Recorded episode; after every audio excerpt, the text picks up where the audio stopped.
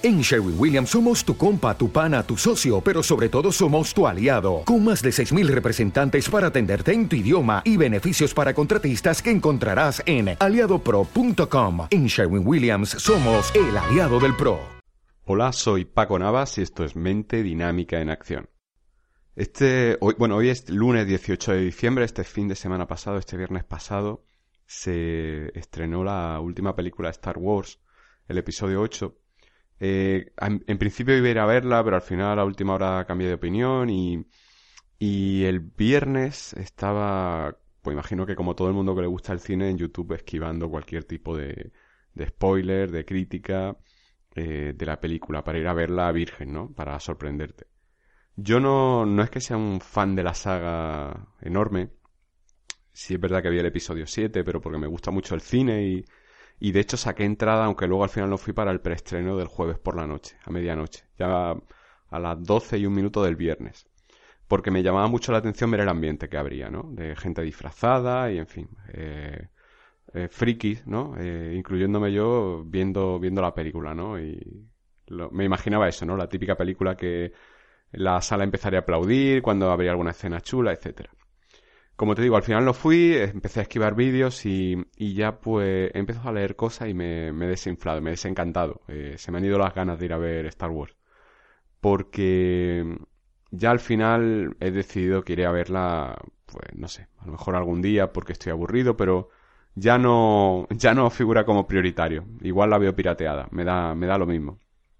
Porque he empezado a ver críticas, a leer videocríticas y hay extremos, ¿no? Hay gente que le encanta y gente que, que le parece una absurdez. Al final he, caído, he dicho, bueno, ya está bien, voy a ver, voy a ver spoilers, ¿no? A ver qué es lo que dicen.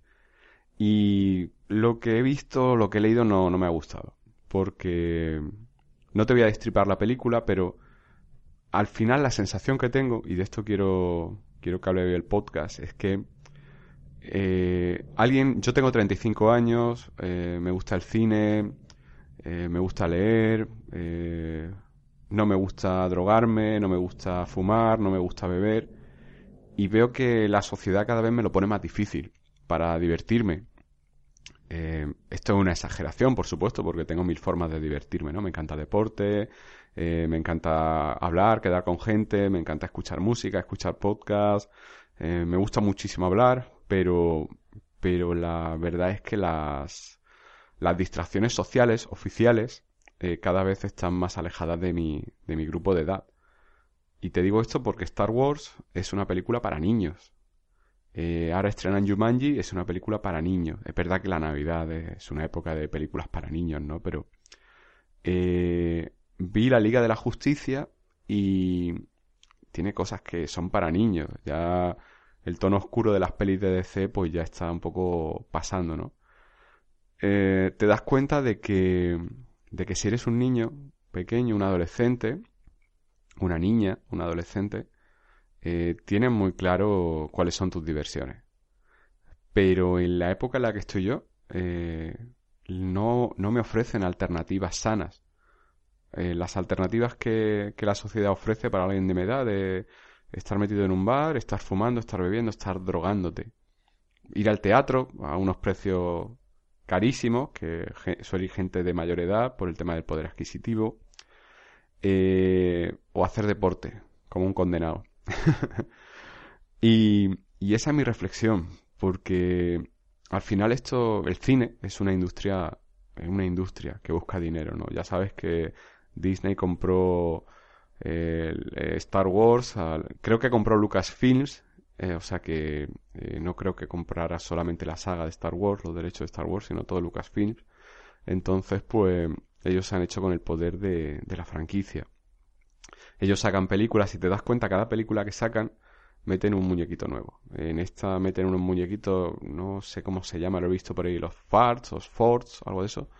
Son como unos hámster, me parecen a mí, el anterior meten a BB8. El anterior, en Rogue One, meten a R2D2 pero con un brazo rojo en vez de azul.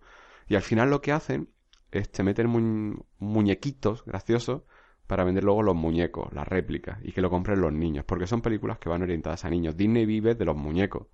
Disney vive de, eso, no vive de, las películas realmente, vive del merchandising de, esas películas. Entonces te das cuenta cómo al final eh, te intentan contar historias para, para colocarte algo, para venderte algo, ¿no? Esto es como cuando iban nuestros padres a charlas en las que si aguantabas la charla y independientemente de que compraras o no, te daban un regalo y tú ibas ahí por el regalo, pero al final aguantabas y, al final simplemente por la exposición pues acababas comprando una multipropiedad en la playa o una enciclopedia o lo que fuera, ¿no? Pues a mí esto cada vez me parece más parecido. Cada vez me parece más, más parecido todo a que te quieren vender algo siempre, ¿no? Eh, quizá en cine independiente no es así. En cine independiente el producto final es que vayas a ver la película. Pero en estas grandes superproducciones el objetivo final es que después de ver la película comprar, compres los productos de la película, ¿no? Entonces está muy claro que, y quizás sea también lógico, porque la trilogía original, episodio 4, 5 y 6 eran para niños también. Lo que pasa que a mí me pilló de niño, ¿no? Ya, yo las vi cuando no se estrenaron, pero las vi después, pero son películas infantiles, ¿no? Al fin y al cabo. Y quizá ahora, pues, es cuando te das cuenta de que existe ese vacío. Quizás la industria ha sido así siempre, quizás siempre el cine ha sido algo orientado a, venderte eh, merchandising y no me he dado cuenta hasta ahora, pero lo que quiero decirte con esto es que eh, tienes que conectar muy mucho con tu niño interior para, para disfrutar en el cine ahora mismo. Y eso no me parece malo, me parece algo bueno. Lo que pasa que, que es verdad que aunque conectes con tu niño interior, el adulto que llevas necesita también alimento. Y si no le das ese alimento, si no encuentras ese alimento en una sala de cine, no lo encuentras en un libro, no lo encuentras en una serie, no lo encuentras en algo que estimule tu mente, al final vas a buscar algo que aplaque tu mente, que calle esa voz de aburrimiento de esto es un coñazo. Y ahí es donde entramos en, lo, en las alternativas que sí me ofrece la sociedad, pero que no cojo, ¿no? Emborracharte, drogarte, fumarte. Creo que... No sé. Ya te lo dije en otro podcast. Y hoy me ha pasado igual. Por la mañana voy por la calle y veo gente... ¿Te está gustando este episodio? Hazte fan desde el botón apoyar del podcast de Nivos. Elige tu aportación y podrás escuchar este y el resto de sus episodios extra. Además, ayudarás a su productor a seguir creando contenido con la misma pasión y dedicación. ¿No te encantaría tener 100 dólares extra en tu bolsillo? Haz que un experto bilingüe de TurboTax declare tus impuestos para el 31 de marzo y obtén 100 dólares de vuelta al instante.